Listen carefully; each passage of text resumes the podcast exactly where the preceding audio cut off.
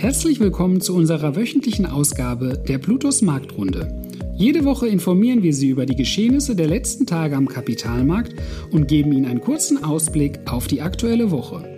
Bleiben Sie mit unserer Marktrunde auf dem Laufenden, wann und wo Sie wollen.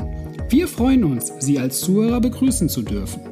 Herzlich willkommen zur Marktrunde Kalenderwoche 6. Heute ist der 7.2. Mein Name ist Andreas Othmar. Lasst uns beginnen.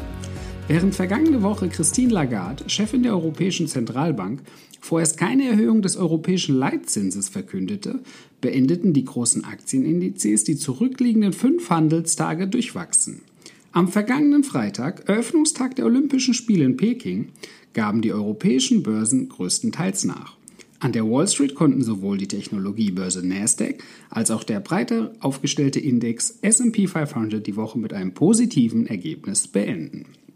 Insbesondere die amerikanischen Arbeitsmarktdaten, welche eine allgemeine Lohnsteigerung aufwiesen, ließen die Sorgen von einer schnelleren Straffung der Geldpolitik weiter steigen. Mitte März soll die erste Zinsanhebung erfolgen. Bis dahin können Investoren über den Schritt der Erhöhung lediglich spekulieren.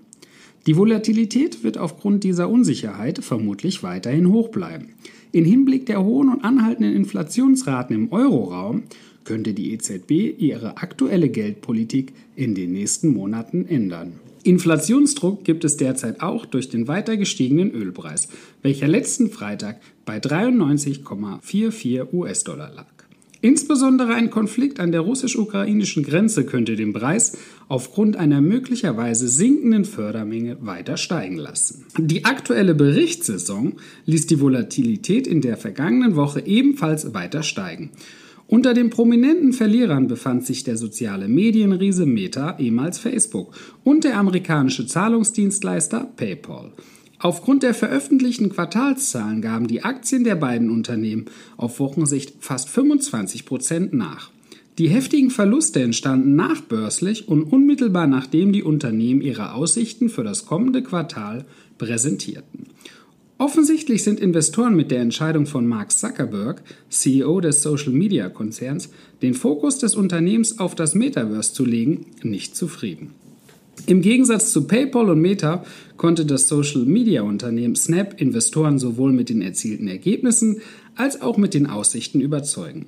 Die Aktie des App-Betreibers stieg am Freitag um 58,41 Prozent. In den letzten drei Monaten konnte das Unternehmen die Zahl der aktiven Nutzer von 306 auf 319 Millionen ausbauen. Des Weiteren konnte der Umsatz auf 1,3 Milliarden US-Dollar erhöht werden. Dies entspricht einem Zuwachs gegenüber dem Vorjahresquartal von 42 Prozent. Außerdem konnte das Unternehmen das erste Mal seit dem Börsengang einen Nettogewinn, welcher sich auf 22,5 Millionen US-Dollar belief, erzielen. Positive Neuigkeiten gab es auch von dem amerikanischen Online-Händler und Cloud-Betreiber Amazon. Die Aktie des Unternehmens, welches seine Bücher am Donnerstagabend der Öffentlichkeit präsentierte, legte am vergangenen Freitag um 13,04 Prozent zu. Die starken Kursbewegungen sind auch hier nachbörslich entstanden, sodass die Aktie mit einem positiven Gap in den letzten Handelstag gestartet ist. Negative Neuigkeiten gab es von dem deutschen Forschungs- und Entwicklungsunternehmen Evotech.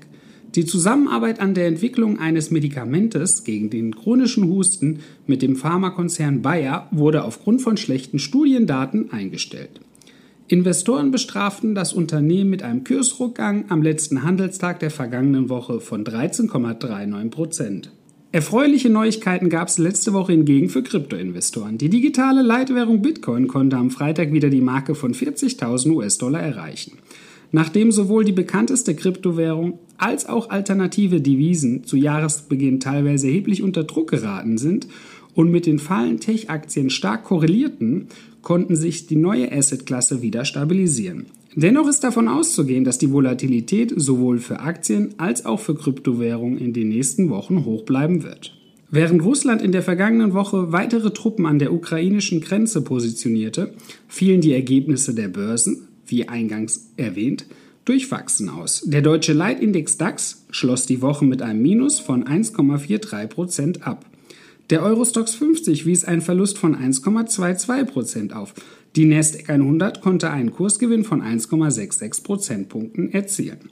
Der Dow Jones schloss die Woche mit einem Plus von 1,05 Prozent ab. Der SP 500 legte 1,55 Prozentpunkte zu, wobei sich eine Feinunze Gold auf Wochenbasis um 0,8 Prozent verteuerte.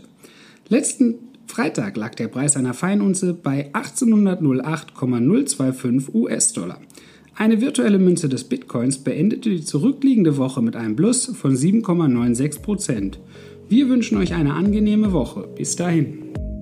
Danke, dass Sie sich unseren Bluetooth Marktrunde Podcast anhören. Wenn Ihnen der Podcast gefallen hat, dann hinterlassen Sie gerne eine Bewertung auf Apple Podcasts und folgen Sie dem Podcast auf Spotify. Teilen Sie